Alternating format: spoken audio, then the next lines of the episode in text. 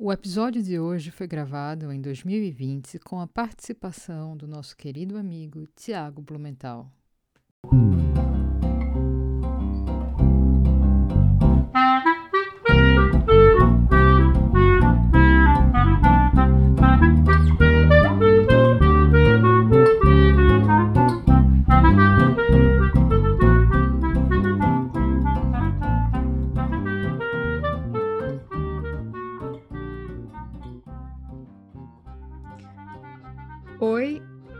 Estamos aqui com dois convidados muito especiais, a Natália Portinari, que é jornalista do jornal O Globo. Natália também é bacharel em Direito pela São Francisco e escreveu um super ensaio para a revista Piauí, falando, dentre outras coisas, sobre o projeto de tradução é, do romance Vinland or Wineland para o português, projeto este encabeçado por Matthew Shirts e Reinaldo Moraes, autor de Pornopopeia, um super livro, aliás, que talvez vocês conheçam. Quem também está conosco é Antônio Chechernesky, premiado autor de ficção. Ele é autor do livro, do romance F, publicado pela editora Rocco em 2014, e foi listado pela revista Granta entre os melhores jovens autores brasileiros. Antônio é tradutor e doutor em letras pela USP.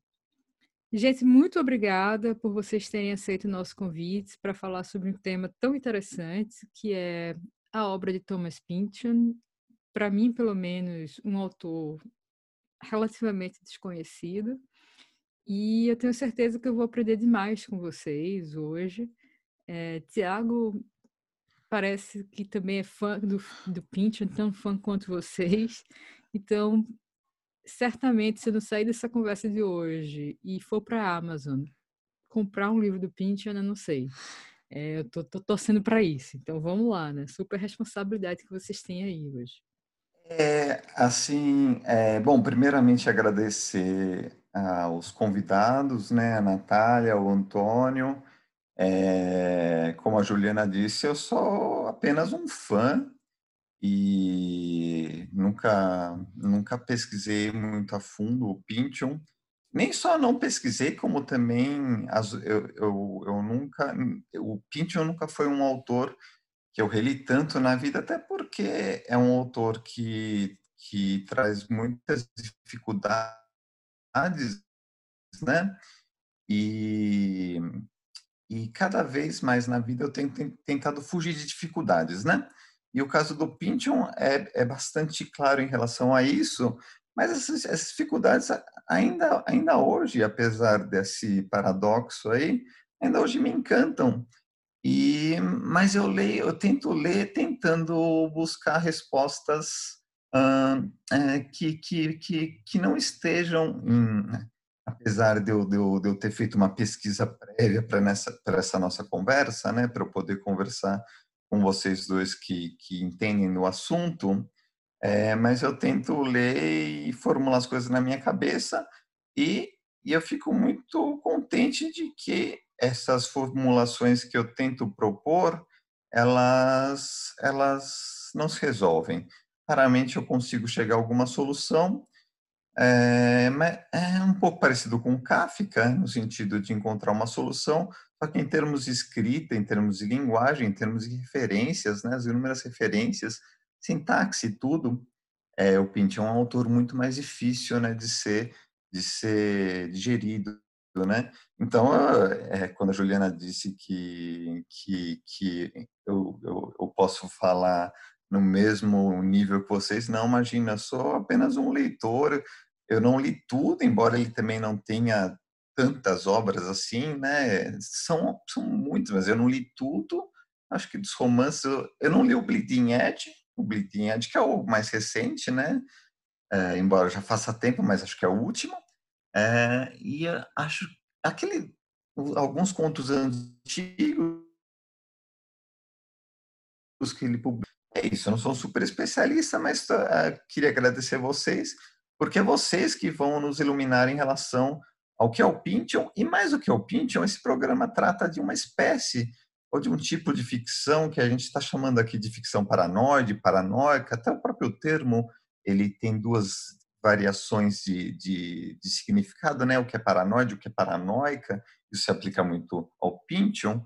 Então, é, a coisa vai ultrapassar o Pynchon. Claro que o, o, o, o foco da o foco é o Pynchon, porque o Pynchon ilustra esse, esse grande gênero. Não sei se a gente pode chamar de gênero, mas é, a gente vai chegar em outros autores também.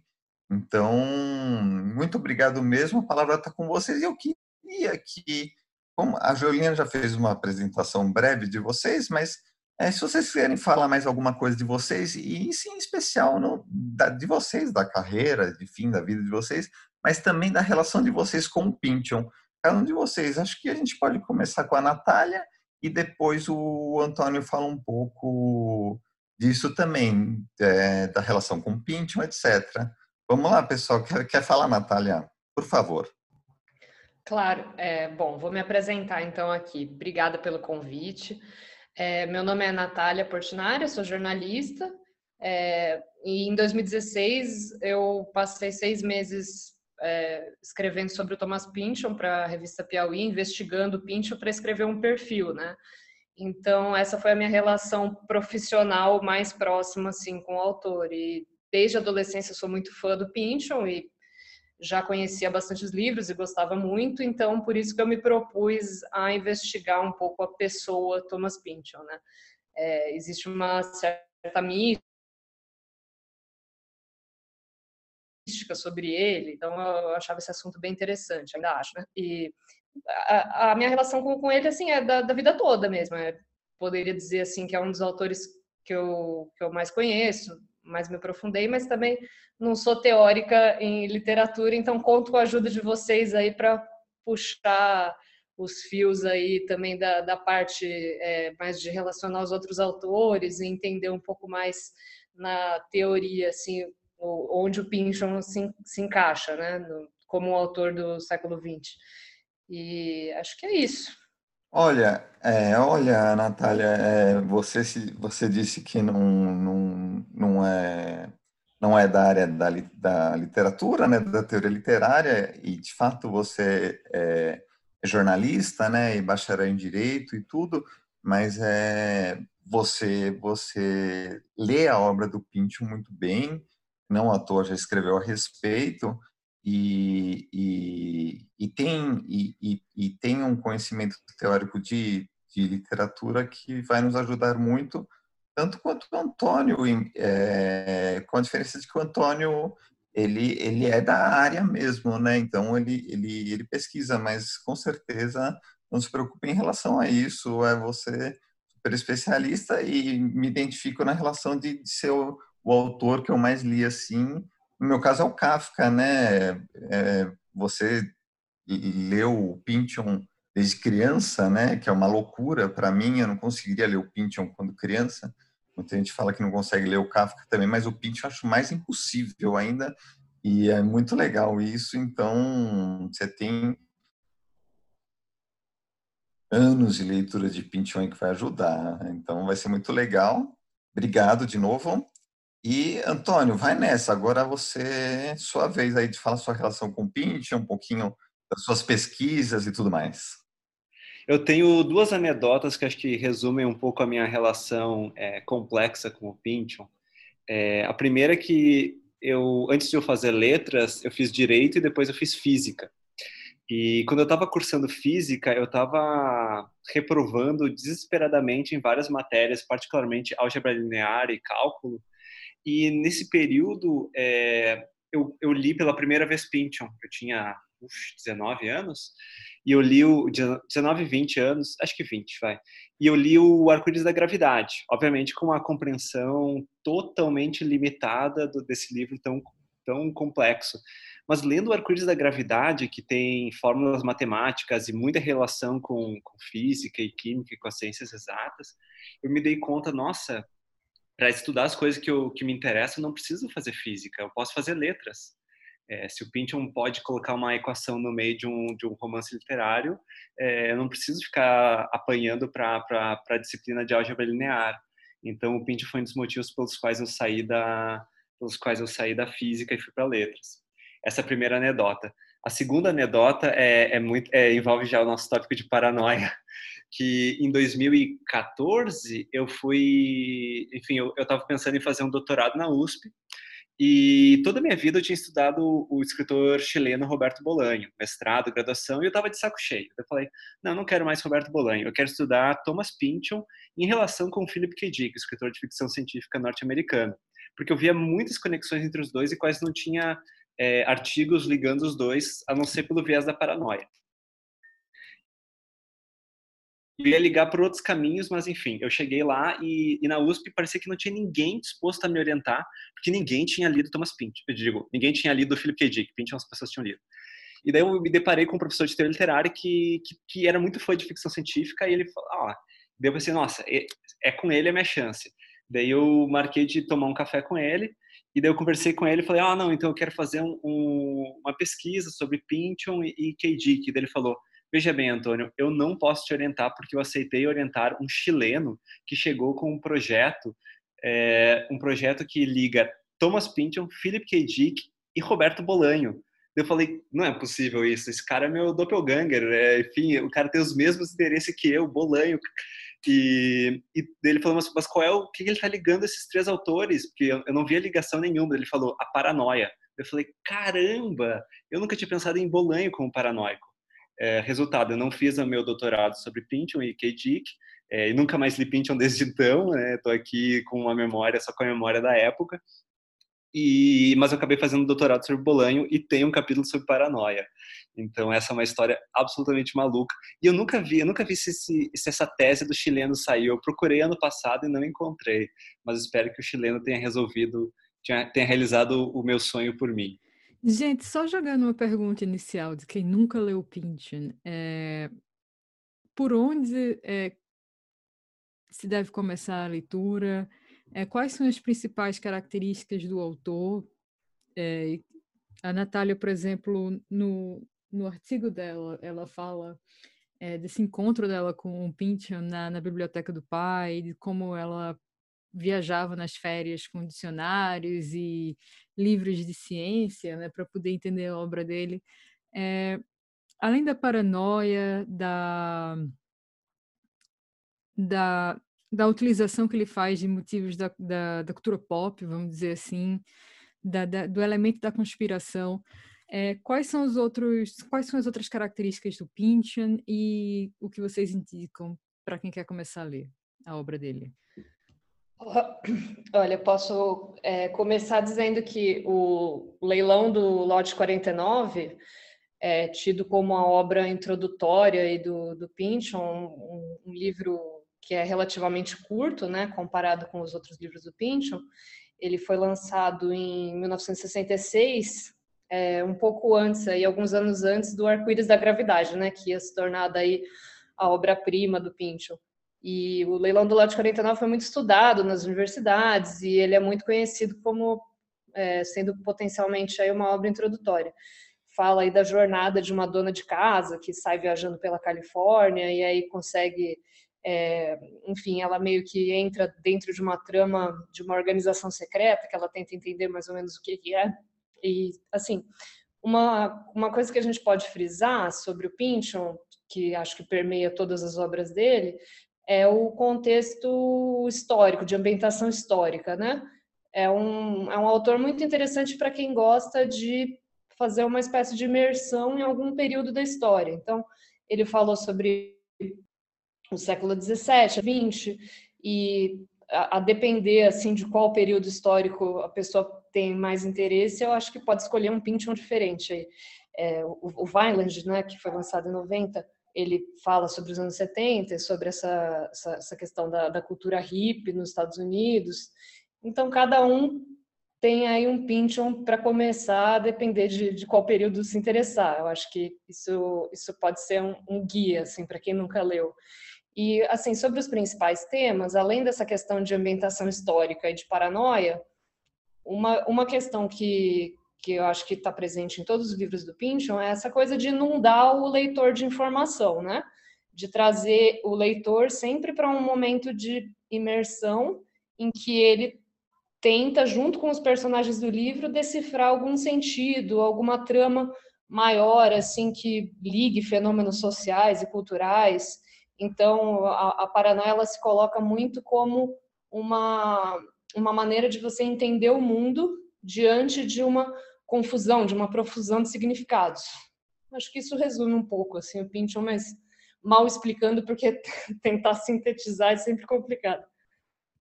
É, eu concordo completamente com tudo que a Natália falou.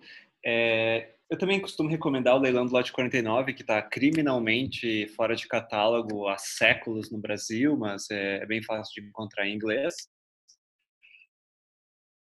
É, e um livro, e ao contrário de outros do Pinch, é um livro fácil de ler em inglês, ao contrário, de, por exemplo, do Mason e Dixon.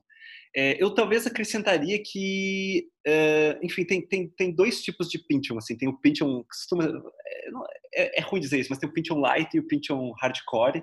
O Pynchon Light inclui o Vineland e o Inherent Vice, Vício Inerente, além, que são esses livros mais tipo Califórnia, alguém fumando maconha, vendo TV, viajando na batatinha, e tem os Pynchons que dão trabalho, né, como o Mason e Dixon que eu mencionei, que ele imita uma dicção do século XVIII, ou enfim, o Against the Day, que é 1.200 páginas com, sei lá, quatro eixos narrativos, e, e realmente é, é, muito trabalhoso. Mas eu não sei, eu, eu diria que para o leitor comum, eu indicaria começar pelo leilão do, do, lote 49, mas se a pessoa tem algum interesse de antemão em, em, em ciências exatas, eu digo, ah, salta logo para a crise da gravidade, mesmo que você não entenda nada, mesmo que você se sinta perdido. Eu acho que também se sentir perdido é, um, é um, uma, uma experiência estética muito interessante, então eu diria que depende do leitor, vai. Mas uh, ela, eu, eu, gosto também tipo, de alguns autores que cuja primeira leitura acaba sendo um choque. Será que eu teria, será que eu teria virado um, um viciado em Pynchon se tivesse começado pelo leilão do lote 49? Eu acho que parte da graça foi não entender nada do, do Arco-Íris da Gravidade. Isso me impulsionou a, a ler todo o resto do Pynchon e depois a reler o, o, o, o Arco-Íris da Gravidade. É, é muito legal isso que vocês falaram, é, porque esse primeiro contato que a gente tem com a obra de um autor, ele meio que direciona a gente a, a explorar mais aquele leitor ou largar de vez, né? No caso do Pynchon, ainda, ainda mais, né? Então, é, eu, eu, eu, eu, não comecei com o Lote 49, eu comecei, e também mais tardiamente que vocês, é, não li tão cedo, Pynchon, é, eu comecei com o com arco-íris, né, com Greatest Rainbow, né, que, que comparado ao, ao, ao, ao Lote 49 é um livro bem mais complicado e isso, isso é, me deu uma desanimada no começo, mas é isso que tanto o Antônio quanto a Natália falaram. Essa desanimada é, é, é preciso um, uma certa disciplina e um certo rigor é, mental de você é, prosseguir adiante para tentar encaixar as pecinhas daquele quebra-cabeça sem a expectativa de necessariamente formar é, é, juntar as peças, não, não ter essa expectativa, mais ou menos como um, como um satori budista, né? não, não ter a expectativa de alcançar, de atingir a iluminação, apenas apenas sentar, sabe? Assim, apenas sentar e, e, e, não ter nenhuma expectativa. Isso eu acho muito importante na literatura e para o Pynchon é excelente e tudo isso que vocês falaram agora é, me, me faz pensar numa questão que acho que eu posso jogar para a Natália primeiro, ou o Antônio depois pode complementar, enfim, é, que é essa premissa de tudo estar tá submetido a, a, é, a, foi a Natália que usou a, a, expressão que eu gostei muito, né, da profusão de significados, né, aquela quantidade de referências, tanto históricas quanto ahistóricas, quanto da cultura pop, quanto das mais variadas possíveis, infinitas, é, enciclopédicas, etc. Mas está tudo isso, a gente, o leitor tem a impressão de que tudo precisa se conectar, é, mas essa, essa conexão acaba se mostrando impossível. Quando a gente pega o Vi, né? É, afinal de contas, o que, o que é essa entidade, o Vi, né? É, que, que, que, que, é, que, que é, é, quase, é quase uma coisa divina, quase uma coisa, é, quase um demiurgo, né?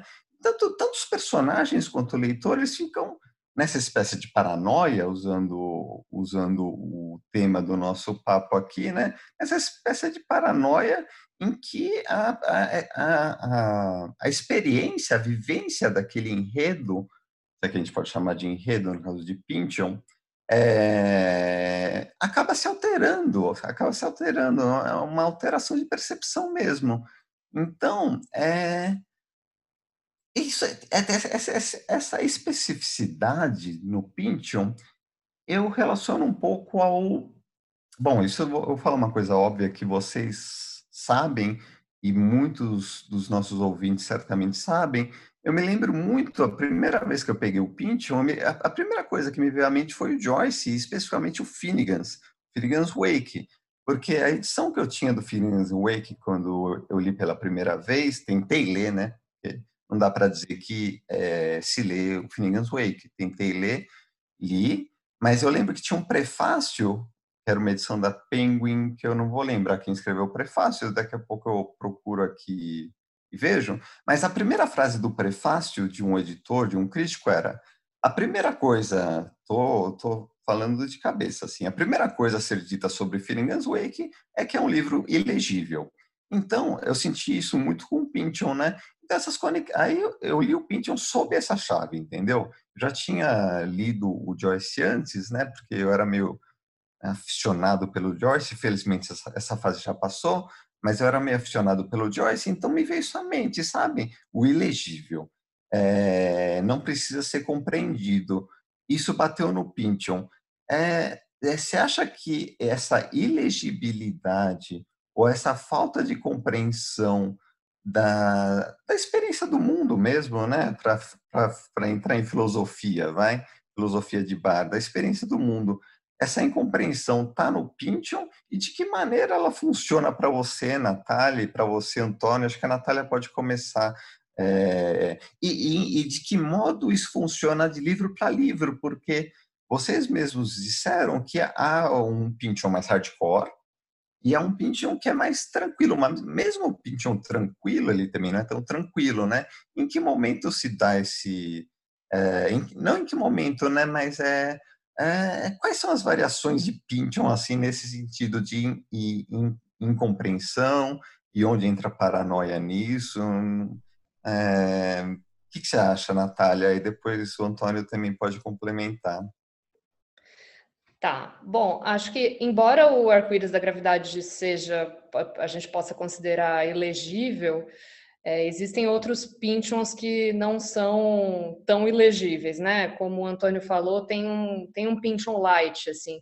E mesmo alguns romances que são mais densos, como o Contra o Dia, né? O Against the Day é um, é um dos meus favoritos, assim. ele ele é extremamente simples na linguagem. Ele, em termos de, de, de, forma narrativa, assim, ele não é tão experimental quanto o Arco-Íris da Gravidade. Mas ele carrega essa, essa questão de, de ter muito essa profusão de significados, ele carrega também. Então, enfim, acho que é, é isso que, que todos os livros têm em comum, né?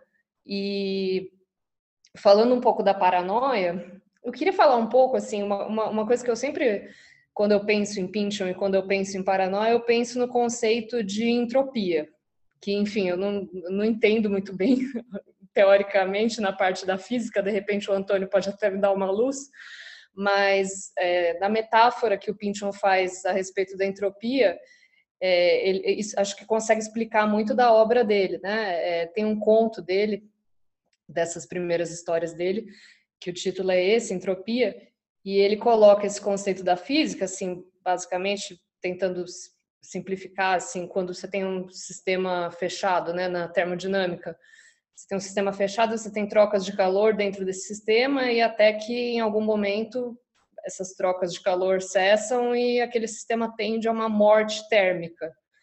É, e isso, assim, fazendo paralelo, assim, cultural disso, a gente pode pensar que a sociedade ela se torna cada vez mais complexa e à medida em que a sociedade se torna complexa, você tem essas trocas, é, você tem trocas culturais, sociais, até um momento em que, em que tudo fica muito homogêneo e confuso. E acho que o, o, Pynchon ele usa isso como uma chave de compreensão do mundo, assim. Então, para a gente entender a paranoia no Pynchon, a gente não, não pode só olhar para aquele contexto dos anos 60, da paranoia da guerra, da paranoia da guerra do Vietnã, eu acho que a gente precisa olhar para a paranoia como um, um, fruto de um processo histórico um pouco mais longo, né?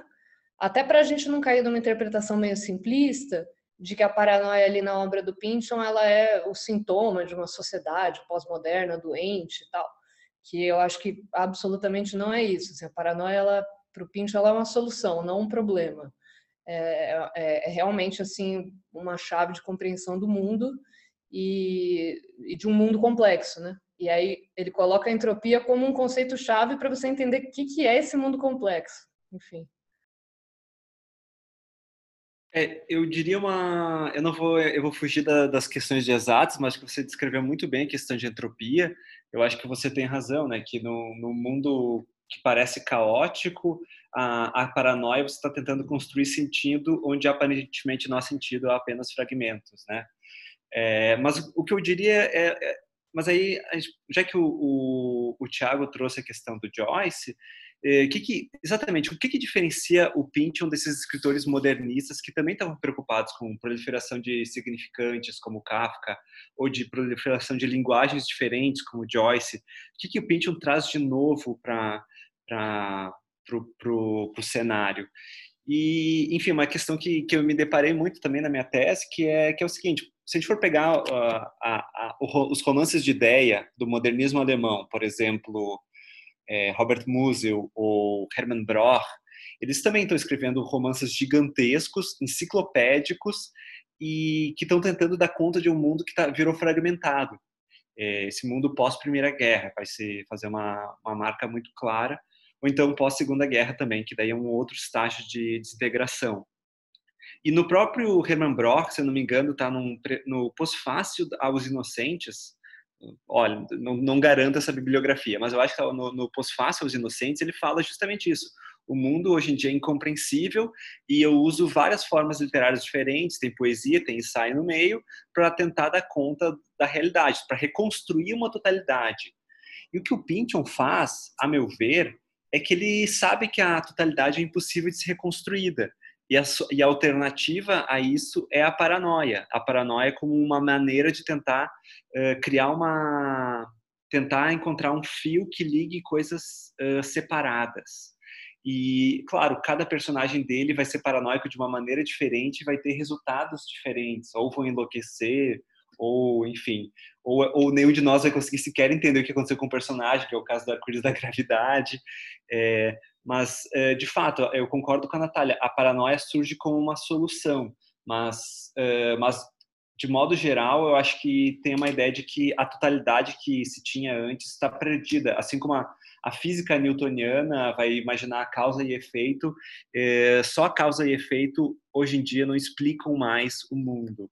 Então, a, a grande crise é sempre como representar, como explicar o mundo e o que a gente faz a partir de agora. Ah, é, isso, isso, isso é, eu, eu gostei muito do que vocês falaram. Eu só fico pensando se essa incompreensão do mundo ela surge a partir é, dessa virada do século, né? Você mencionou tanto a Primeira quanto a Segunda Guerra, mas meio que ela sempre não existiu, só que sob outros termos e outros conceitos, e é, não necessariamente paranoia, né? É, essa incompreensão do mundo, é, porque a gente, o mundo é feito de linguagem, né? Sempre não existiu. Será que só não virou será, será, será que só não virou uma chavinha nisso, né? É, acho que acho que uma pessoa, acho que a Juliana pode entrar nisso, né? É, ela é mais da filosofia. É, é, eu não sei. É, que, que, vocês acham? Mas acho que a, a, Juliana pode começar nisso. Não, sempre não foi assim. Sempre tudo não foi muito incompreensível. Olha, é, se sempre tudo foi muito incompreensível, é algo que eu não sei responder, mas pegando a deixa da, da resposta do Antônio, onde ele levantou aí a questão do modernismo alemão, eu pensei é, em movimentos é, literários e filosóficos um pouco anterior, anteriores né, ao modernismo alemão. Pensei especificamente no livro que eu estou trabalhando agora, que é um livro enlouquecedor, foi tido pela crítica como um livro diabólico, mas diabólico no sentido é, de pouca moral, né? Tipo, de ser um, um, um livro devasso, que é o Afinidades Eletivas, mas que ele é diabólico também pela, na minha acepção, pela estrutura que o Goethe dá ao livro, que é um, um livro extremamente bem fechado, narrativa super fechadinha, é, onde tudo meio que atua como espelho de outra coisa e que também ele, ele tem essa característica né, de oferecer várias referências, ainda que veladas, sobre uma época que está prestes a se desfacelar. Né? Então, é, ele, ele meio que veladamente ele é, fala de uma guerra no livro, e aí o leitor aficionado vai lá, vai tentar reconstruir que guerra é essa que ele está falando, que o personagem que um dos personagens vai participa. É, ele também fala em uma pluralidade de, de obras de arte, né? Que você pode depois reconstruir, né? tipo, através de, de, uma viagem pelo Google, né, para ver que, que, que, que, gravura é essa do Van Dyck, de, do, do, do, do Belisarius, né, que ele está falando lá no livro. Então, é, tem uma série de, de, de, referências materiais e referências é, históricas que ele se utiliza para meio que explicar o inexplicável. inclusive, ele usa, ironicamente, de uma analogia da ciência. Né? Vocês falaram aí do Pynchon utilizando muito da, da física, a, a Natália falou do, do, conceito de entropia, é, e o Gates vai usar no afinidades eletivas justamente a questão é, do conceito de afinidades eletivas, que era um conceito presente na época dele, na, na química da época dele. O que eu ia dizer em relação é, é, isso. Então, tipo, a gente encontra essas características em determinados momentos já, né? Tipo, é, pré-modernistas né? Da, da, literatura, como se fosse uma espécie de trabalho de parto do, do modernismo.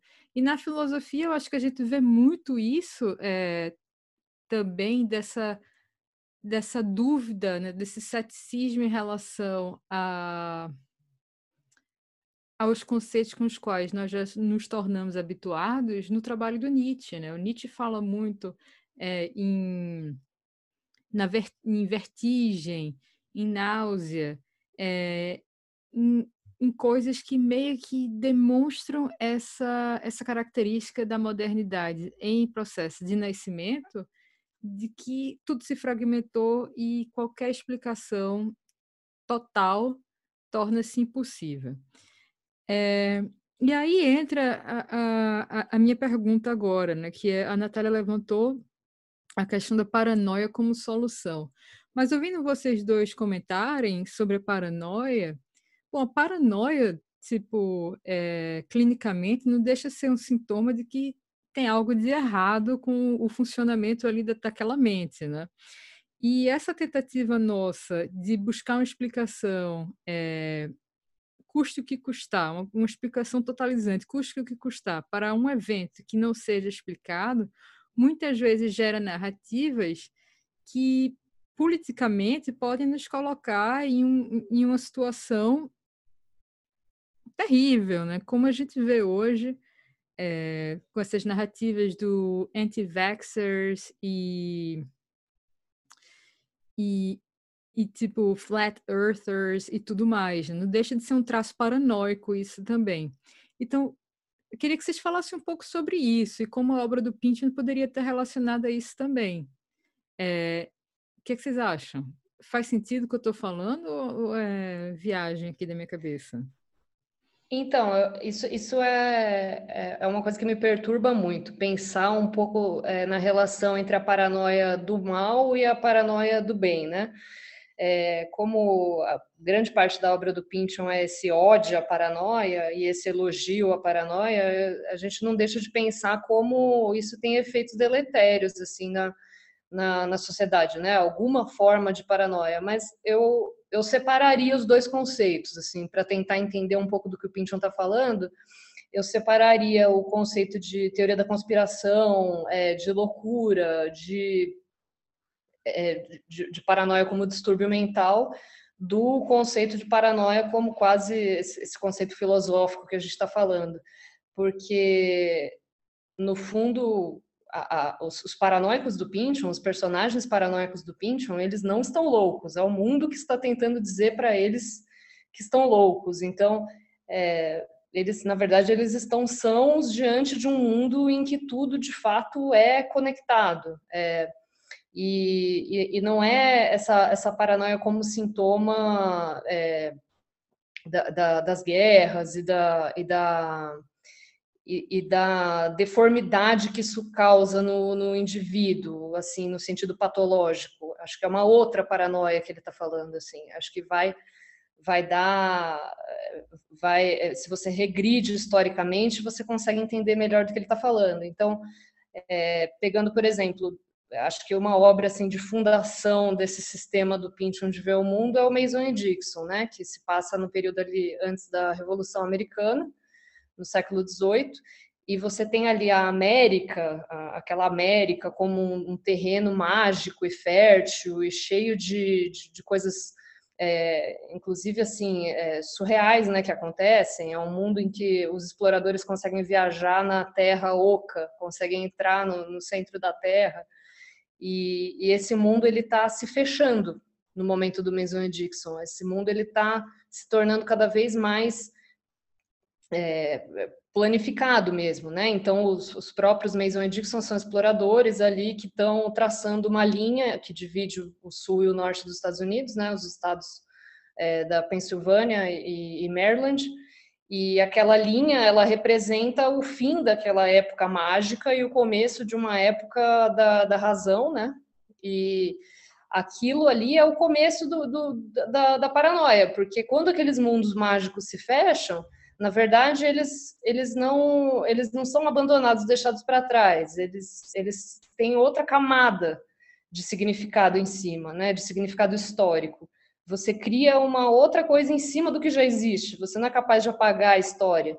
Então, assim, viajando um pouco aqui no meu raciocínio, a paranoia do Pynchon, ela, ela é, ela, ela não pode ser entendida só como aquela paranoia dos autores modernos do século XX e como o Antônio estava falando, né, é, é, desse momento específico, assim, porque depois, no, na, na, fase mais madura do Pynchon, ele volta a esses temas e tenta colocar é, esses sentidos ali como parte assim do, do nascimento mesmo do, cultural dos Estados Unidos, né? Acho que ele, ele, nesse sentido ele tenta ser um autor americano, né? Tenta explicar ali um pouco a construção da América. É curioso que a, a Natália fez essa divisão entre entre uma digamos uma paranoia do bem e a paranoia do mal é, eu, eu não costumava pensar assim, eu, eu, vou começar a adotar essa visão, porque eu fico mais tranquilo. A minha visão é que a direita, a extrema-direita, tinha roubado as coisas que eu mais gostava na estética, que eram teoria da conspiração e, e enfim, um gênero musical chamado Retro Wave, que eles também se apropriaram da estética radicalmente. Eu, eu fiquei muito furioso. É, mas, enfim, é, é, muito legal o que ela trouxe do, sobre o, o Mason e Dixon, porque tem muito essa questão, né? Daí na entrando no, na psicanálise, um território no qual eu sou um, eu sou apenas uma pessoa analisada, eu nunca estudei psicanálise, mas ela vai falar do fim dos mundos mágicos, né? Costuma também se associar a paranoia à ideia da em Lacan, né? A ideia de que você não vai ter o, o, o nome do pai, você não vai ter a figura paterna ou a figura de Deus, no caso, dando sentido. Então você não vai mais ter as, as metanarrativas religiosas explicando todo mundo. Eu acho que essa é uma grande ruptura da modernidade. Mas eu também concordo com ela. O que o Pynchon está fazendo é, vai além disso e, e, tem algo de muito americano. E tem algo, talvez, acho que o Pynchon foi um dos primeiros, junto com o K. Dick, a, a, a se dar conta de que a televisão e os meios de comunicação em massa estão tornando a, a realidade, estão fragmentando ainda mais a realidade.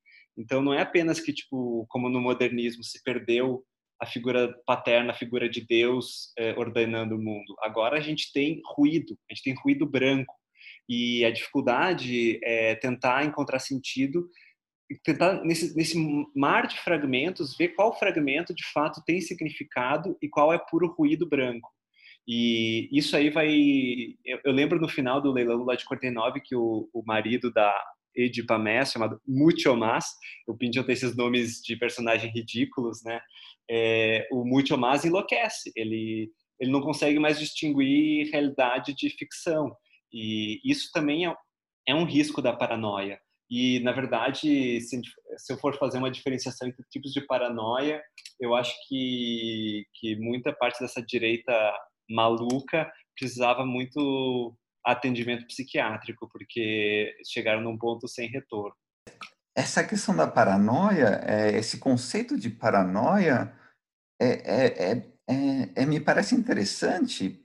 Claro que é, é, o grande tema da nossa conversa, né? Porque é Pynchon total, mas ele se aproxima levemente um pouco é, da questão da esquizofrenia paranoide, quando o Antônio e a Natália também falaram dessa dessa cisão entre o que é real e esse real muito entre aspas, né? E entre o que é, a pessoa é, experiencia, experimenta como real, né? É, e isso é algo que, é, apesar de clinicamente, neurologicamente, depois com Freud na psicanálise é, é, é, algo mais recente, mas historicamente é algo tratado desde, desde os primórdios, desde, desde a antiguidade, de, de, de, desde a antiguidade, né? Então isso, isso, eu acho que é mais do que uma questão de paranoia, embora o nome seja mais bonito do que esquizofrenia, né? Não só o nome como é, o distúrbio em si, né? Mas eu penso muito na questão da esquizofrenia paranoide, em que essa realidade ela é ela é a, real, a realidade do, do, do, esquizofrênico paranoide, desse tipo de esquizofrenia, ela é aceita e jamais, é, como, como os romances do Pynchon, aquela, reali, aquela realidade é aceita e jamais questionada. Ela não precisa fazer sentido, mesmo que é, é, em tom alucinatório, mesmo que sob, sob, sob a forma de uma alucinação, né? Para mim é total Pynchon isso, e aí eu, eu volto, que aí é um, eu volto para uma coisa que eu acho que é muito caro ao Antônio, já que ele estava falando, a um outro autor que aí eu conheço bem menos, eu não conheço nada de Pynchon, mas o, o Philip K. Dick eu conheço bem menos, né?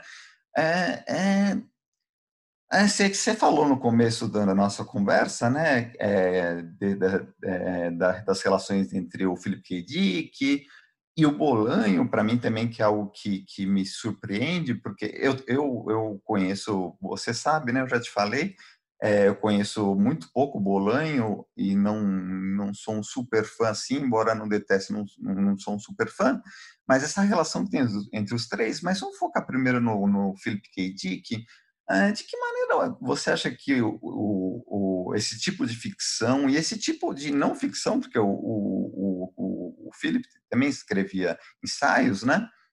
E, e é, é um, serve como um, um, agente norteador para a escrita do Pynchon, aqui falando em termos modernos, né? Quando ele joga essa, essas, essas possibilidades, essas circunstâncias é, da, de uma linguagem, de uma realidade que está em suspensão, está é, em outra camada de percepção, que no caso do Philip K. Dick, é, eu acho que é, é, é, é, menos difícil em termos de compreensão para o leitor, só que está é, é, numa potência um pouco mais. Usar o termo doentio pode soar pejorativo, mas está num, num, numa camada um pouco mais doentia, até porque o Philip K. Dick também uh, tinha suas questões biográficas, né, que, que que não acho que não é o caso de entrar aqui. O que, que você acha disso, Antônio? Essa relação?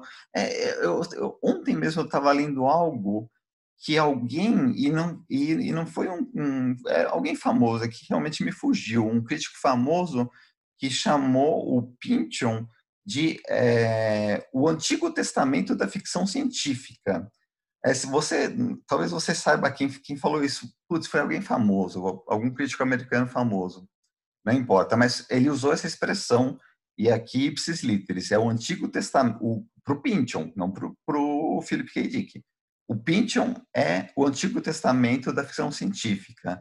Ah, como você relaciona essas coisas? É, e acho, aí depois a Natália pode comentar como ela vê essa relação também. É ficção científica? É, como, é, como é que funciona essa história? É, bom, eu acho que você falou para eu evitar as coisas biográficas do K. Dick, mas eu acho bastante inevitável que para mim ele é o escritor mais autobiográfico do mundo. Eu não vejo quase ele como escritor de ficção científica, eu vejo ele como escritor autobiográfico, uma tendência maluca, né? Mas enfim, para quem não conhece o K. Dick, ele escreveu na mesma época quase que o que é um pouco antes que o que o Pynchon, só que ele morreu nos anos 80. É, ele tem muitos, muitos paralelos com, com o Pynchon, como, por exemplo, bom, Paranoia, obviamente, mas o fato de que ele dá nomes de personagens ridículos, é, tipo, realmente parecem totalmente artificiais, e, são, e tem um monte de piada, tem um senso de humor dos dois, é muito parecido, e tem uma obsessão pela Califórnia hippie psicodélica, que os dois têm, mas não de uma maneira cafona. É, mas o K. Dick, enfim, para quem não sabe, ele teve um momento muito marcante na vida dele, que ele tinha recém extraído o siso, ele estava com muita dor, ele telefonou para a farmácia para trazer um analgésico, abriu a porta e tinha uma mulher, eh, a mulher que veio entregar o remédio dela, estava com um pingente de um símbolo de um peixe. E ele olhou para aquele pingente e desde então ele foi transportado para a realidade. Ele descobriu que a vida dele na Califórnia era uma mentira, que na verdade está vivendo em 50 depois de Cristo, sob domínio do Império Romano. E desde então ele tenta se dar conta dessa experiência maluca que ele teve. Por um lado, ele escreveu desesperadamente 3 mil páginas de uma coisa chamada exegeses. É, as únicas traduções que tem de trechos da exegeses foi eu que fiz e está na Granta em português uh, número 3. E ele tenta dar conta, daí para isso ele vai para, ele estuda física, toda a física moderna, física quântica, etc. Ele estuda cabala a fundo, estuda taoísmo. Ele basicamente ele faz um percurso por todas as religiões orientais, ocidentais, pelo misticismo, pela física, para tentar dar conta disso na exegese, que é essa espécie de diário que ele cria após revelação. E ao mesmo tempo ele continua escrevendo ficção. E na ficção ele segue tentando trabalhar com as mesmas questões: o que é realidade, o que não é. E vale a pena destacar o, o livro dele chamado Fales, que aparece o, uh, que ele está cindido. O personagem é uma pessoa dividida em dois. Tem o personagem Philip K. Dick, é, que é ele mesmo, e tem o Horse Lover Fat, que é um nome totalmente pintoniano. E o Horse Lover Fat é porque Philip K. Dick significa amante de cavalos gordo. É, e daí ele, ele, que é o alter ego dele, ele está dividido em dois. De um lado está o Philip K. Dick, que é o escritor de ficção científica, cético, que não acredita nessas maluquices. Do outro está o Horse Lover Fat, que desenvolve paranoia e acredita que está vendo o futuro, que o Messias está chegando, porque ele vê um filme de ficção científica no cinema e que isso é a explicação de tudo, que é totalmente Pynchon, né? Tem um filme dentro do livro, que nem no, no Pynchon tem o teatro dentro do, do, do Dailão 49, e então vão vendo uma obra dentro da obra, ele acredita ver sinais que ele consegue organizar de maneira paranoica, e a paranoia, vale lembrar, né? A paranoia clínica é muito importante isso. Ela tem uma, uma coisa de prazer. O paranoico sente prazer quando encontra elementos que corroboram sua tese. Então, é... enfim, o, o K.D. tem muitos, muitos, muitos, muitos pontos em comum com, com o Pynchon e eu até me surpreendo que não tenham mais artigos sobre isso. Eu acho que talvez porque o Pynchon é visto como um autor highbrow e o K. Dick como um autor lowbrow, para usar os termos americanos. E só, eu sei que eu me estendi um pouco, mas é, só queria falar também de um outro livrinho do, do, do K. Dick, que foi depois adaptado como Show de Truman, chamado Tempo Desconjuntado, que eu acho que, que, que explica muitas dessas coisas, que a história é a seguinte, tem um homem chamado Regal Gunn, esses nomes absurdos, é, que ele começa a suspeitar que o mundo que ele está vivendo é uma mentira, que tipo é, que a casa dele não é uma casa de verdade, que, enfim, que a Terra é plana, é, basicamente assim. E de fato é uma mentira. Ele, ele era muito bom em palavras cruzadas. Na verdade, um joguinho, tipo um xadrez versão palavras cruzadas. Não existia videogame na época, senão ele transformaria em videogame. E que na verdade ele está ajudando é, o governo americano numa guerra contra o império que está instalado na Lua, se não me engano, na Lua ou em Marte. Enfim, mas é, o que nos traz para outra questão da paranoia, que eu queria puxar esse assunto, queria ver o que a Natália tem para dizer sobre isso, que é o narcisismo da paranoia. Basicamente, achar que a paranoia envolve você ser o centro do mundo, ter uma grande mentira e você consegue é, ir atrás ir além da mentira e, e, e, e unir as, as pontas, unir os fragmentos, né? Mas tem também um pouco, tipo, o mundo gira em torno de mim, porque estão atrás de mim, certo? E o Pynchon trabalha isso de maneiras muito interessantes. Então, eu queria jogar também, além da Natália poder falar sobre Pynchon é ficção científica ou não, que é uma pergunta que eu não saberia responder, eu acho que falar um pouco dessa questão do narcisismo, como ela vê. É, só um breve parênteses, porque é, eu, eu, eu, realmente dei um Google aqui que eu tinha mencionado um crítico, na verdade não um crítico, né? Foi o Timothy Leary, é aquela figura da contracultura, né, etc., que, que chamou o... que se refere ao Pynchon como o Antigo Testamento da ficção científica, não sei se é o que eu concordo ou não, mas é só para isso, eu lembrei, é, foi o Timothy Leary, é isso, ah, é a, a é, Natália, acho que agora você pode complementar essas questões que o Antônio nos trouxe aí para a gente de paranoia e de narcisismo e de no Pincho, enfim, o que você quiser. Tá, então, não, tem uma só uma breve anedota assim sobre essa história do Philip K. Dick, que quando eu estava escrevendo o perfil do Pynchon, eu conversei com um colega de faculdade do Pynchon, que também é escritor, o, o Chatsline, e ele estava comentando como é que era trocar cartas com o Pynchon nos anos 60, no período em que o, o Pynchon estava escrevendo o Arco-Íris da Gravidade, né? E aí ele, ele, ele se lembrava assim, me falou meio indignado, falou assim, ah, a gente conversava sobre os autores que a gente estava lendo e tal. Aí ele me vinha com uns papos, falava que estava lendo Philip K. Dick, e eu, tipo assim, não fazia puta ideia de quem era Philip K. Dick. Se ele me falasse que estava lendo Tolstói, beleza, mas Philip K. Dick, tipo, ele fala meio ridicularizando, né? Então, o Pynchon é...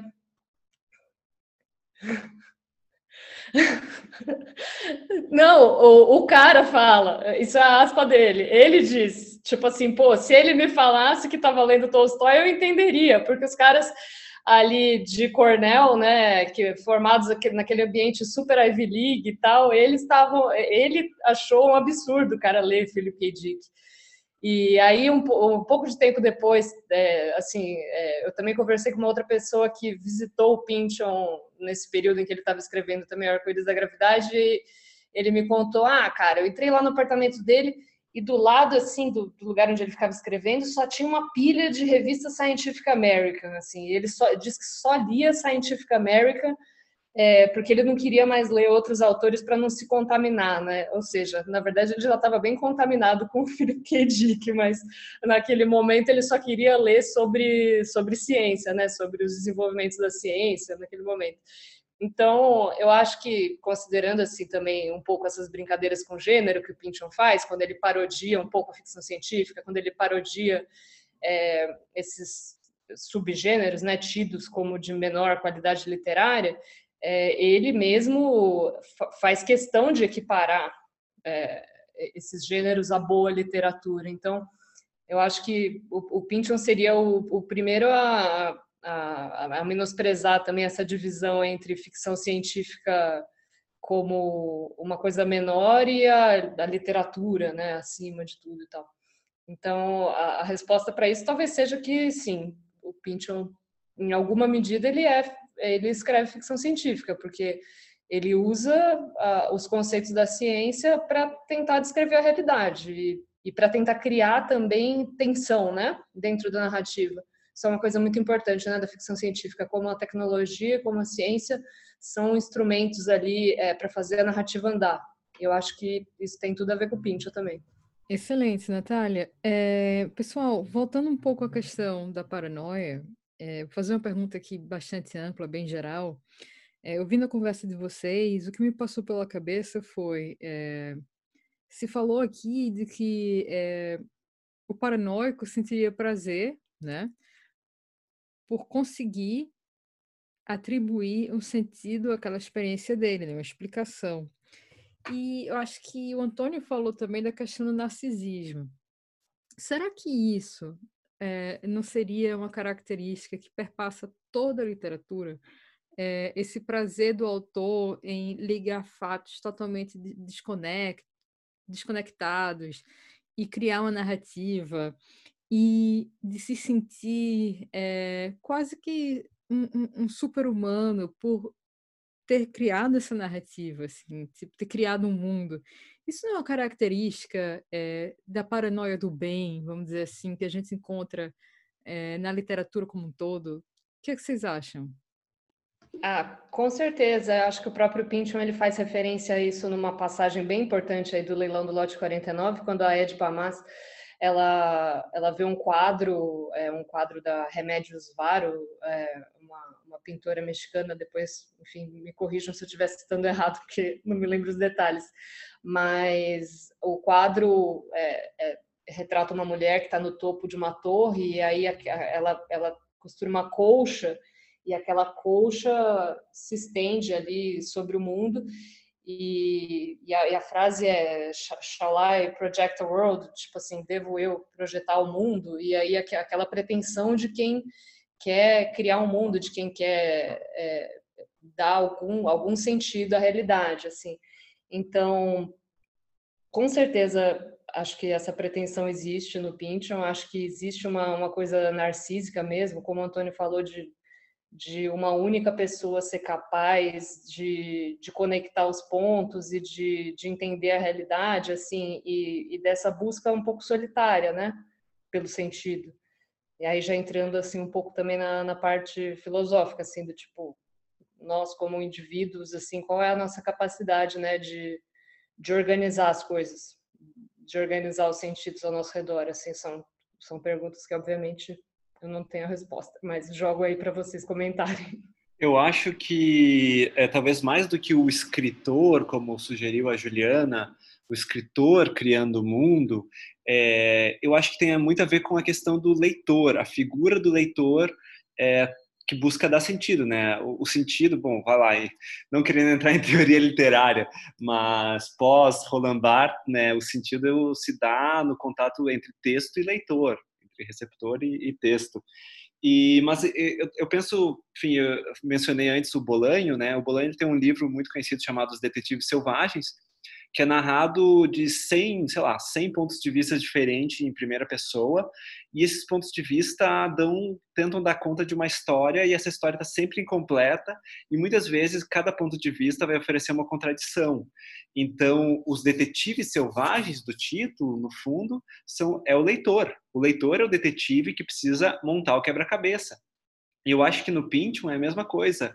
É, a leitura, a leitura de O Arco-Íris da Gravidade precisa ser uma leitura paranoica. Você não vai conseguir fechar o quebra-cabeça do Arco-Íris da Gravidade, mas você vai tentar. Você vai tentar dar sentido a um livro, a um romance que resiste ao sentido final.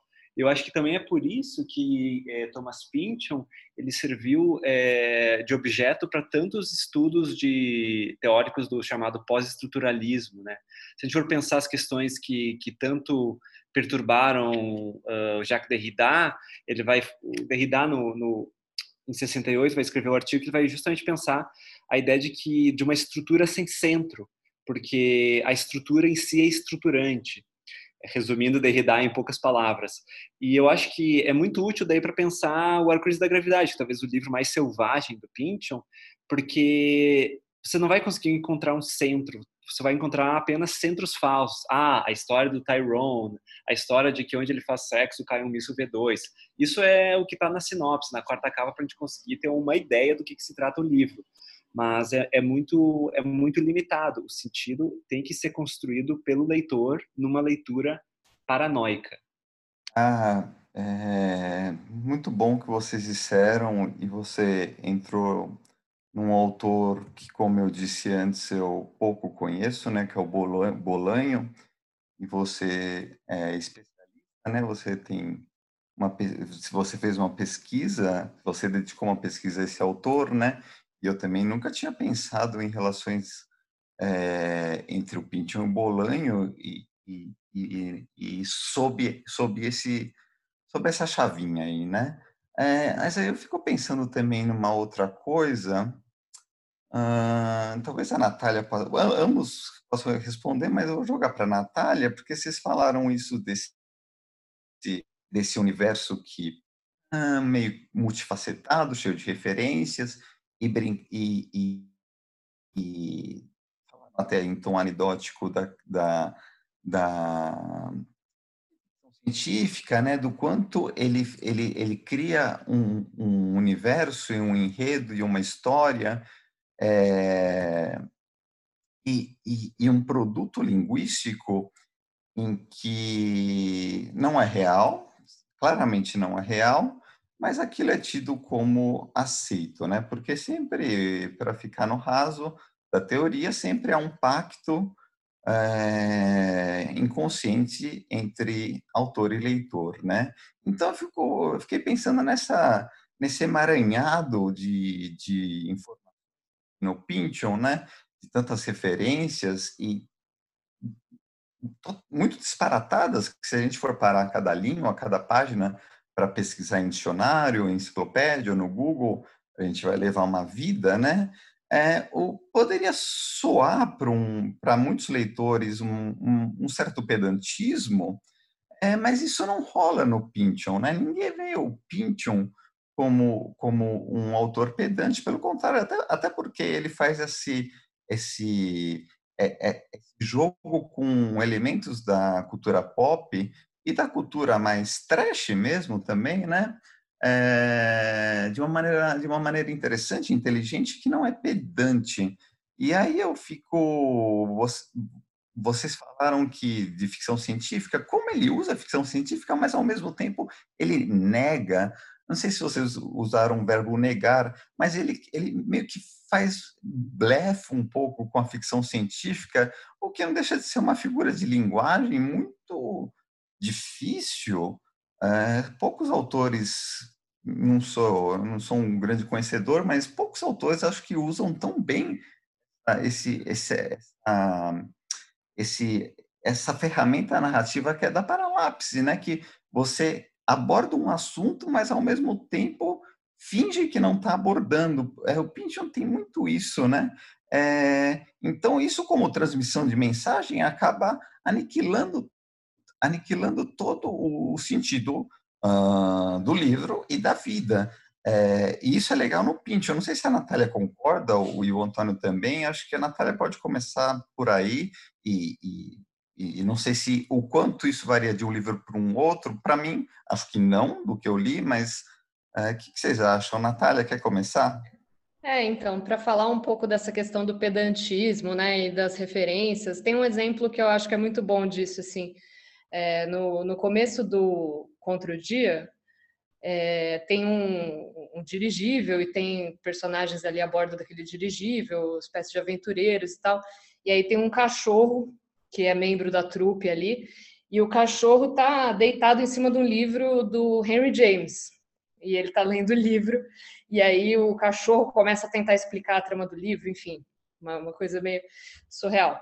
E aí, se, se você for buscar qual é o livro específico do Henry James, o livro até anotei aqui, se chama A Princesa Casa Máxima, e esse, esse romance, se você for pesquisar a trama dele, ele tem um paralelo com o que vai acontecer depois no Against the Day. É, é sobre terrorismo e aquele terrorismo político do final do século XIX. Então, é, é uma piada ali, né? É uma piada que o cachorro está lendo um livro que é um prenúncio do que vai acontecer. Aí, só que, é, assim, você como leitor, assim, aí você pode pensar, pô, tá me sacaneando, eu tenho que, eu tenho que entender essa referência, tipo, eu tenho que conectar uma coisa com a outra, e acho que isso não tem nada a ver, assim, você pode ler e é uma piada sobre um cachorro que está lendo um livro, assim, é despretensioso nesse nível mesmo, assim, você não precisa pegar aquela referência para entender o clima de absurdo que ele está querendo te colocar. Então, eu acho essa uma referência muito boa pinchoniana, porque ao mesmo tempo que ele está dizendo alguma coisa é, complexa, né? Ele está dizendo que tudo é conectado, que tudo está naquele espírito do tempo, é, daqueles conflitos políticos ali do fim do século XIX. Ao mesmo tempo que ele está dizendo uma coisa séria, ele está dizendo uma coisa boba, né? Que tipo assim é para você imaginar ali e dar risada com um cachorro lendo livro, simples assim. Então tem um pouco isso. Sim, sim. E E a questão de referência, a, gente pode até buscar essa referência, por exemplo, do livro do James e achar uma referência que é errada, que não necessariamente é, é a correta. Então, é, total, concordo com você, Natália, mas desculpa te cortar. Não, exatamente. Então, eu acho que é, procurar, é, procurar esses, esses sentidos no, no, no Pynchon, assim como procurar os sentidos na vida, assim, é às vezes uma busca infrutífera e acho que essa que é a graça, assim. E, em termos de, de estilo, é, é isso que ele está almejando, né? Eu queria contar uma, uma coisa que eu lembrei que quando saiu Vineland no Brasil, saiu uma, uma coluna do Paulo Francis. E o Paulo Francis dizia que abriu esse livro do Pynchon e viu que tinha um personagem chamado Zoid Wheeler. E ele falou, não, eu não, eu, eu não tenho mais idade para ler gibi. E me dá dor nas costas. Então, é, o Paulo Francis pedantemente uh, rejeitou o Pynchon, né? Então, de fato, eu, eu, concordo com o Tiago de que não tem nada. Pynchon pode ser um autor difícil, mas uh, ele usa coisas muito, muito, muito populares que as pessoas realmente pedantes vão, vão rejeitar o Pynchon. E, e, mais do que populares, baixas também, baixas no sentido, é, enfim, de, de, linguagem mesmo, né? É, é, é, por isso que me lembra muito Joyce, né? É, mas vamos lá, é, não sei se você ia continuar, Antônio, não sei se a Ju quer emendar, enfim. Olha, então, eu achei bem interessante aqui algumas referências que vocês trouxeram nessa, nessa rodada. É, referência ao Bolânio, né, que... Qual se chama... Como é o nome do livro, Antônio, do Bolânio, em que você tem essa, esse jogo de perspectivas? É, os Detetives Selvagens, mas na os verdade é, a paranoia é forte mesmo ainda em outro livro dele que é o 2666, que é, tem 1.200 páginas, a moda é bem Pynchon. É, o que me chamou a atenção é o seguinte, é, os Detetives Selvagens é de que ano, mais ou menos? 98. Pronto. É, como você ligou isso, mais ou menos, também a questão da escritura e da diferença do Derrida, né, do centro... É é, de uma estrutura sem centro, a estrutura que se dá, a própria estrutura à medida que vai se articulando ali. É, eu lembrei muito da, da Joan Didion, que ela também tem uma característica muito parecida, né? Tipo, não só quando ela escreve sobre a, a questão do, do 68, ali dos hippies, em Slouching Towards Bethlehem, que ela pega e, e se utiliza né, do, do poema do Yeats, em que ele fala justamente de um centro que já não consegue é, se sustentar, né? O, o, poema, se não me engano, se chama Second Coming, mas é, ela também tem uma estrutura meio paranoica na escrita dela. Ela também tem essa eh, essa essa coisa da, da, da paralapse que o Tiago falou e eu fico achando talvez assim, né? o que, que vocês acham? Existiria alguma afinidade entre a escrita da John Didion, principalmente na década de 60, é, com o que a gente vê no Pynchon sendo desenvolvido, essa, essa coisa de juntar o, o clássico ao pop, ou até o mesmo vulgar, é, de levar você para um canto sem você ter, ter ideia exatamente do que, que ela vai falar em seguida. É, Bom, é isso, assim, eu sou muito interessada nessa questão, eh, na Didion, e também nessa questão do do do perspectivismo que você levantou aí com com o Bolanho, né. Eh, vamos lá, quem quem quem se quem se habilita? Olha, eh, eu eu eu eu não sou um um grande leitor, nem pequeno leitor, mas eu já li algumas coisas dela, né, mas eu acho que isso se aplica a Muitos autores, em especial da literatura da metade do da, digo de 1950 para cá, né? É, que é onde o Pynchon entra, né? É, é, isso, isso, isso faz parte de uma certa, usando um termo chique, né? Apesar de chique surrado e, e que acaba, acabou virando cafona, do nosso zeitgeist, né? É, esse tempo que a gente vive do pós-guerra, né, acabou gerando essa condição de paranoia em que a ficção, não só a ficção, como a não ficção também, e outros meios de linguagem, outros meios de comunicação Isso vai chegar até no jornalismo, vai chegar. No e cinema, hoje em dia. né? E, no cinema, no, com ah, o sim, claro, também. né, que é de 50, exatamente de 1950, que você tem aquele Você, jogo louco de perspectivas, quem fez o quê, né? pois é, exatamente, essa polifonia de, de vozes que o Kurosawa, até ele, ele tinha tirado de um, de um romance, de um conto japonês um pouco mais anterior, mas também da mesma, desse mesmo período ali, né, do, ainda do século XX, mas é, é, isso, isso faz parte da mentalidade, vamos dizer assim, moderna. E o que, que é definir o que é moderno é um pouco difícil, né? Acho que é, se vocês quiserem, vocês podem falar melhor que eu do que do que é o moderno, né? Não sei se é, não sei se é uma resposta única, aliás, certamente não é uma resposta única, é, mas a, Juliana, quando ela mencionou o Goethe, o Goethe é tido por muitos como é, o primeiro grande autor moderno, né? Eu não sei se eu concordo ou não, mas é, é tido por muitos críticos como o primeiro grande autor moderno, e isso está muito lá atrás, está muito antes de Pynchon, séculos atrás, né?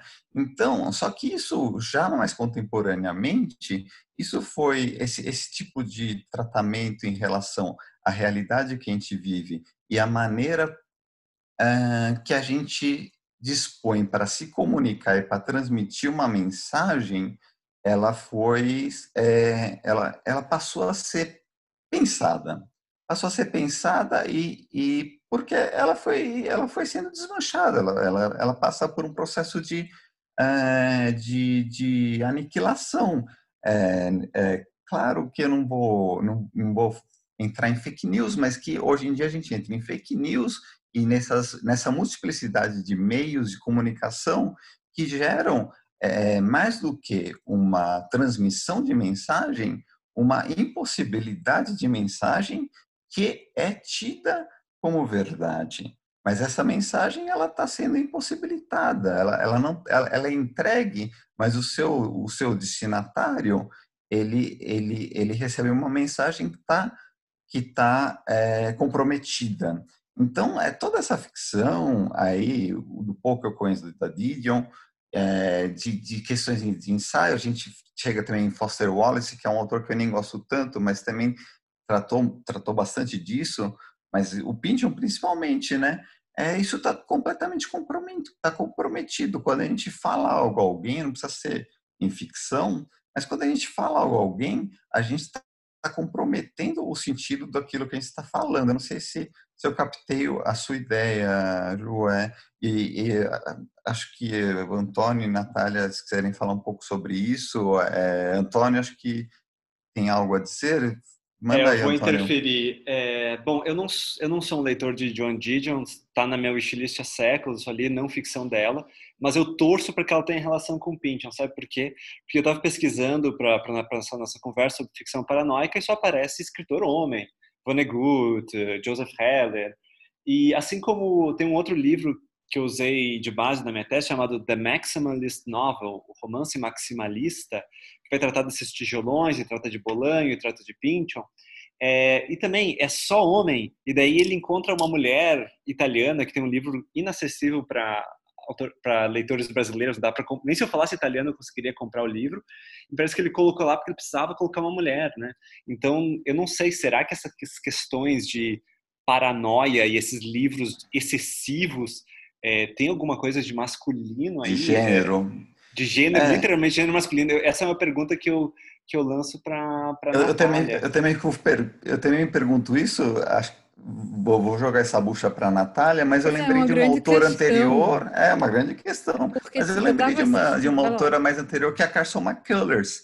Anterior, mas que, que tem a questão da paranoia muito presente, tanto no, no romance do, do The Hearts Alone in Hunter, como em muitos dos contos.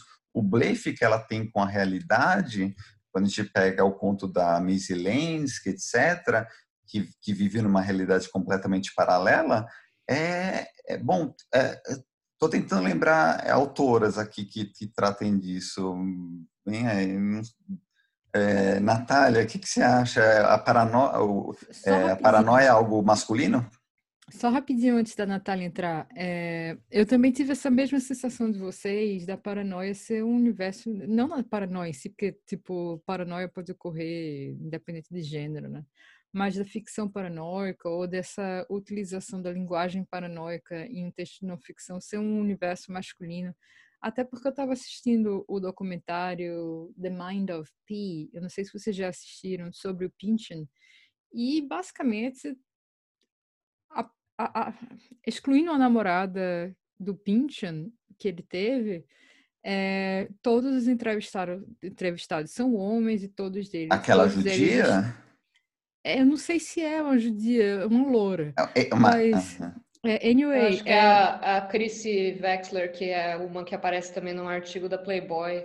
Eu acho que deve ser uma loura que namorou com ele na época da Califórnia. E é, o que, que aconteceu? Eu fiquei impressionada com a quantidade de homem nerd, né, que estava fazendo é, dicionários do Pynchon na, na internet, cheio de hiperlinks, etc. E galera totalmente obcecada lá na, na, na escrita dele. Sobre a Didion, o que eu acho é que, principalmente escrevendo sobre os anos 60, ela, ela pega mais ou menos essa, esse estilo, né, tipo quase paranoico, mas para tratar da realidade de maneira totalmente racional, vamos dizer assim, né? Inclusive, eu acho que o Bob Silvers ele vai falar que foi uma grande sacada da New York Review of Books ter pego a Joan Didion para escrever sobre política, embora todo mundo achasse, mas o que? A Joan vai escrever sobre política justamente por isso, porque ela meio que ela te atrai numa linguagem muito, é, sei lá, fascinante, muito quase que remetendo às narrativas de teoria da conspiração, para desmascarar toda essa castelo de fantasias com argumentos bastante racionais, bastante plausíveis, né? É, eu gosto muito dela por causa disso. Eu posso estar falando a maior besteira do mundo, mas é o que eu sinto quando eu leio a Joan Didion, principalmente nesse, nesses textos dessa época aí. É, quem se habilita? Vai lá, Natália. Então, voltando nessa questão desse universo masculino, assim, acho que tem dois, dois universos masculinos pinchonianos, assim, primeiro, é, um que é o, da, é o, da, ciência, né, então, é, como os, as especialmente o arco-íris da gravidade é cheio de referências à física e à ciência, acho que isso naturalmente ali na época atraía muitos leitores homens e os assuntos é, científicos eram muito restritos a, a, aos autores homens também.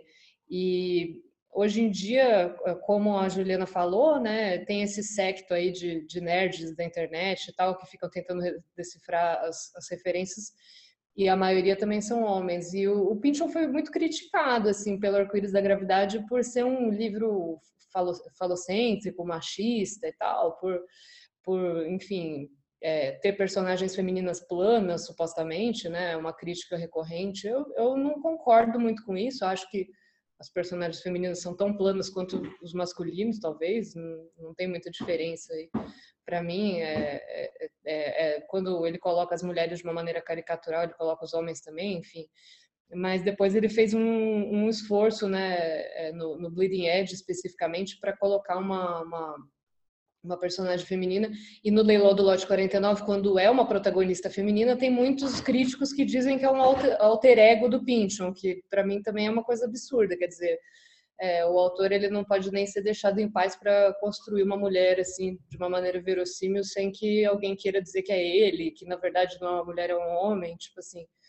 Acho que todas essas questões assim de, de gênero são são bem problemáticas, assim problematizadas, né, para usar o termo atual dentro da obra do Pynchon. E, e, e enfim, existem essas limitações, essas barreiras, assim, para as mulheres entrarem nesse universo dessa ficção mais densa, mas eu acho que não é mais o caso hoje em dia. Eu participei de, uma, de um congresso lá, Pynchon Week, é, na França, acho que foi 2017, e tinha muitas mulheres lá, muitas acadêmicas interessadas no Pynchon e, enfim, acho que a, a obra ela não, ela não tem nada assim que que seja limitador assim hoje em dia a, a, a, ponto de inviabilizar assim o machismo dele inviabilizar a, a relação assim com, com, as mulheres leitoras É, mas, mas é complicado. tem, tem coisas realmente muito machistas, mas aí é, é, aquela discussão de sempre, né? Até que ponto você pode colocar aquilo como um, um atributo do, da, obra, enfim, negativamente ou não. Assim.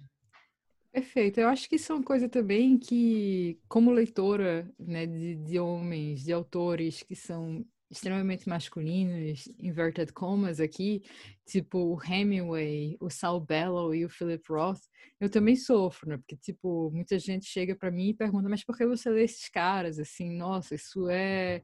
Isso foi um livro escrito para homens. É, que eu acho um papo meio, meio careta, meio maluco, meio, é, meio de, quem não, de quem não gosta de ler, né? Mas muito legal a sua intervenção, Natália. Muito bom mesmo. É, bom, a, a Juliana mencionou autores que, que, que são muito mais criticados em relação a essa questão de, de gênero, Saul Bellow, Philip Roth, né? Que em vida é, é, tiveram muitos problemas em, em, relação à crítica é, nesse aspecto. Acho que o Pynchon está um pouco mais distante dessa questão é, de misoginia, é, não que em Roth em Bellow, sim, é, é aquela questão de ficção e, e, biografia, né? Uma história contada não é necessariamente ela é ela ela ela é ela tem o consenso do seu autor, né? Ela tem sempre o consenso de um narrador. O autor é uma outra esfera, né? Então, quando, esses, quando há um personagem tosco um personagem diabólico, como em Bashev Singer, personagens diabólicos de Bashev Singer, não só os Dibuks, mas os homens em Bashev Singer, né, diabólicos e, e, e maus, né, é, é isso, é, né, o Bashev Singer ele não necessariamente está provando esses personagens, ele está fazendo um retrato de uma certa de um, de, de, de um, de um certo retrato é, social daquele momento ou não, mas ele está contando uma história sobre um personagem ruim, senão não existiria sequer o mal na Bíblia, né? Senão o rei Davi não teria aprontado tanto. E sequer o Antigo Testamento é, teria. O, o Antigo Testamento não tem um personagem que se salva, tirando Elias, que é arrebatado aos céus. Todos os, todos os personagens do Antigo Testamento é, se lascam porque eles são imperfeitos, incorretos e, e, e, e erram ao longo da vida sob a, a, a mão de um Deus é, terrível, né? Então, essa questão da ficção é uma outra parte, né? Mas aí, voltando um pouquinho, é, quando a gente chegou um pouco em fake news e a questão do que é história do que é realidade, né? Acho que isso cabe muito em Pynchon, né? É, é, o Pynchon não escreveu sobre isso, até porque o último livro dele já tem né, quase 10 anos, mas é, mas é esse, esse momento que a gente vive, em que a informação, em que a mensagem que a gente recebe, a gente, eu digo, a gente, todo mundo, né? É, em que a gente recebe essa mensagem, já, já chega comprometida para a gente, isso é total pinchon, né, Antônio? É, aí acho que Antônio, acho que pode servir como um grande desfecho, porque isso, isso dá a tônica da paranoia, que é uma paranoia que a gente vive nos tempos contemporâneos, e, e, e é algo importante com o pensamento crítico, nós que nós, é, nós como sociedade temos que pensar sobre isso. Então, é, tá tudo ali, não tá? O que, que vocês acham?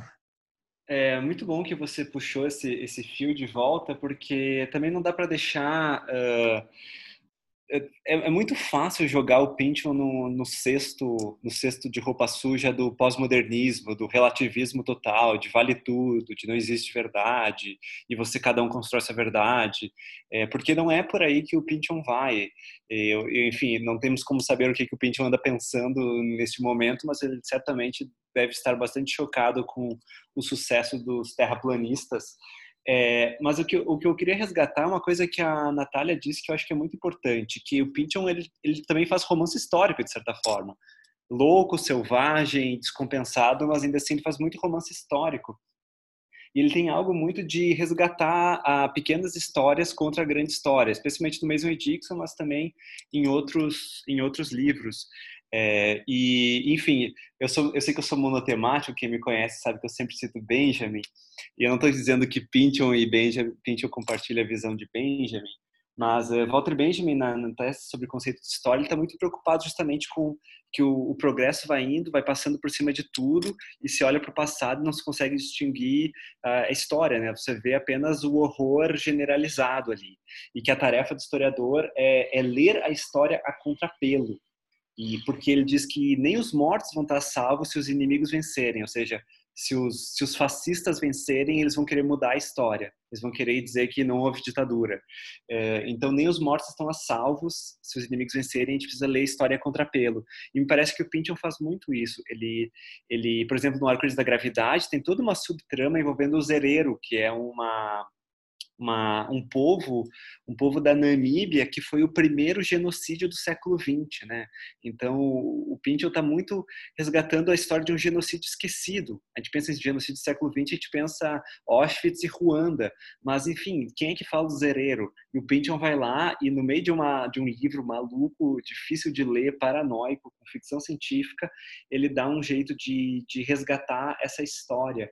Então, eu acho que, que não, não dá para colocar o pente num vale tudo. Tem uma questão muito séria e, e, e não dá para colocar ele também como uma paranoia, colocar no mesmo saco da paranoia da, da extrema-direita. Então, eu queria fazer essa última parte para realmente encerrar minha participação aqui. Sim, acho que com certeza a paranoia no Pynchon ela funciona um pouco como uma maneira daqueles que estão por baixo se emanciparem, ou enfim, talvez até usar o termo assim, a paranoia é usada pelos oprimidos e não pelos opressores, né? É, em, em, diversas esferas, assim. Então, vocês estão me ouvindo? Ah, tá. É. Então, acho que tem muito a ver com isso. Um livro em que está muito clara essa distinção é o Bleeding Edge, que é o livro mais recente é, dele, que se passa ali no momento do 11 de setembro, né? A grande parte é, é, é, sobre o 11 de setembro.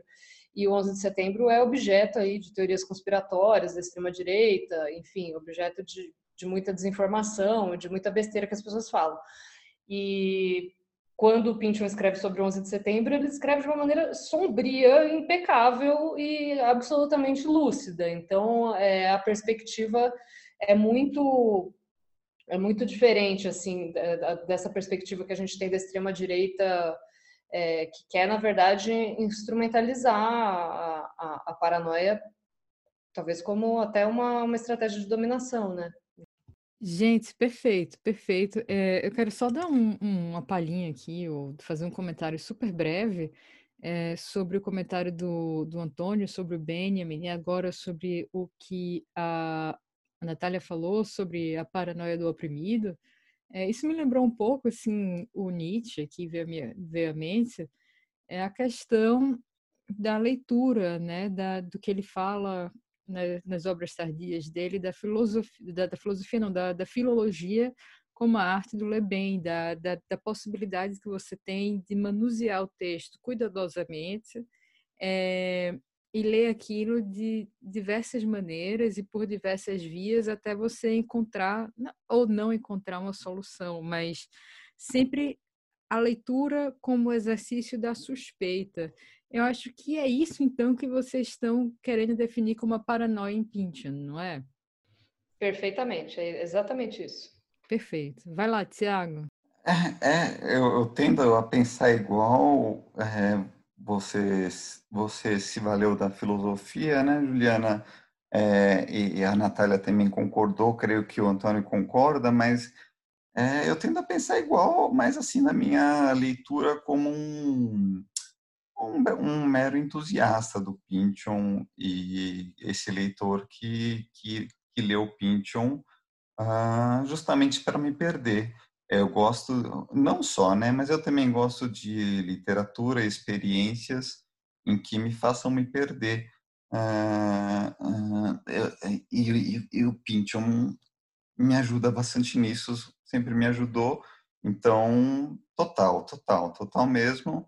Eu acho que, assim, a gente tratou de um autor e de um tema, a gente até chegou em outros autores, né?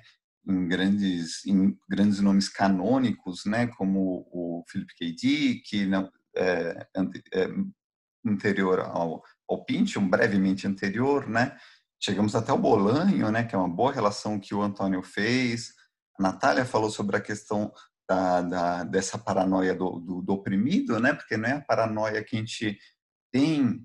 É, é, não há, bom, evidentemente não há só um tipo de paranoia, né? A paranoia pode afetar a todos, né? O opressor, o oprimido, é, o rico, o pobre. A paranoia não escolhe a sua vítima, né?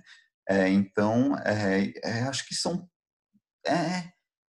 ah, motivos interessantes na obra do Pynchon e nesse tipo de literatura que eu acho que pelo menos me ajudaram a iluminar bastante a, a, os livros do Pynchon, que até eu quero ler o Bleeding Edge, que eu não li. É, é, é, eu fiquei muito interessado no Bleeding Edge, mas enrolando. É, então, vocês iluminaram muito e eu acho que vocês ajudaram muito os nossos ouvintes a, a, a tanto aos que já conhecem a obra do Pynchon, quanto aqueles que querem conhecer aí um pouco atrás. Dentro do nosso tempo de pod, de podcast, é, é, eu acho que deu para a gente formar mais ou menos um conjunto de ideias em torno da obra dele é, de uma maneira que vocês foram vocês foram muito é, acadêmicos até acadêmicos não no, no mau sentido mas acadêmicos no sentido de muito claros muito claros e, e, saíram do básico assim porque a gente não queria fazer uma apresentação do Pynchon onde ele nasceu quantos livros ele escreveu claro porque isso a gente tem no Google qualquer pessoa tem no Google né então a gente queria tratar dessas coisas mesmo assim porque são assuntos que é, nos dizem respeito, né? É, como humanos e como pessoas que estão vivendo a sociedade hoje, né? Acho que foi isso. Eu gostei bastante da conversa. Creio que a Juliana também. Espero que tanto o Antônio como a Natália também tenham gostado. Assim, agradeço muito aos dois. É, anotei muitas coisas aqui, como fã do Pynchon.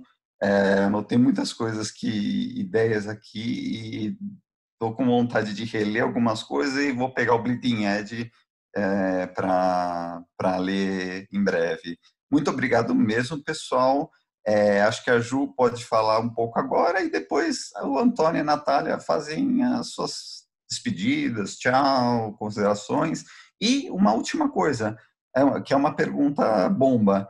É, as pessoas devem ler o Pynchon ou deixa para lá? Vai lá. Olha, eu gostei muito do, do podcast de hoje, da gravação. Gostei demais de conhecer a Natália, o Antônio e também de conhecer a obra do Pynchon, né, através deles. Assim, eu acho que a melhor maneira da gente começar a ler um autor é através de um papo extenso, um papo profundo com os leitores entusiasmados pela obra dele. Então, só tenho que agradecer a Natália, ao Antônio. É, fica a dica aqui para que vocês leiam é, o ensaio da Natália, que foi publicado pela revista Piauí, que também é, é muito legal, sobre o Pynchon. E é isso, eu vou me servir desse podcast aqui para perder a virgindade no Pintin. É isso. Gente, muito obrigada. Opa, olha a baixaria, hein, Juliana? Bom, oh, combina com o Pintin, né? Combina, com o. Ah, né? combina com o. Ah, tá certo.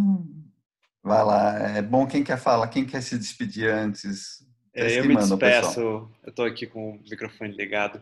É, não, gente, foi demais, muito obrigado. Aprendi muito com, com a Natália e a expressão é, paranoia do oprimido vai virar, nossa, quero tatuar na minha alma essa expressão, achei genial isso.